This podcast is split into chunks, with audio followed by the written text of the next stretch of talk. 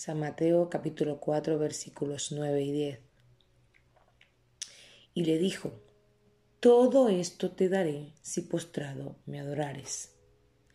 Entonces Jesús le dijo, Vete, Satanás, porque escrito está, al Señor tu Dios adorarás y a Él solo servirás.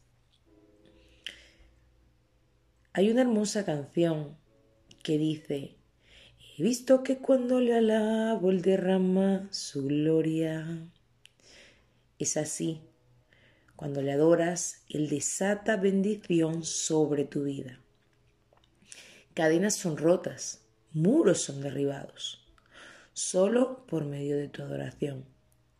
Una adoración verdadera que sale de lo profundo de tu corazón llegará a Dios como olor fragante creando así el ambiente propicio para que el poder de Dios pueda manifestarse. El pasaje nos dice que el enemigo le pidió a Jesús que se postrara y le adorara. Pero Jesús le dijo que sólo el Señor Dios adoraría y a Él solo serviría.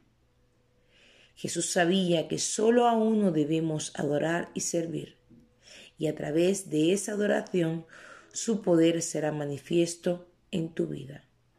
Dios te bendiga.